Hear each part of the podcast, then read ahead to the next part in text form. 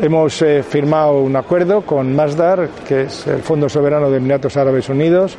para coinvertir en parques eólicos marinos, algunos de ellos ya en construcción, en Alemania y en Francia, y otros que comenzaremos la construcción en el Reino Unido y en Estados Unidos a lo largo de la década.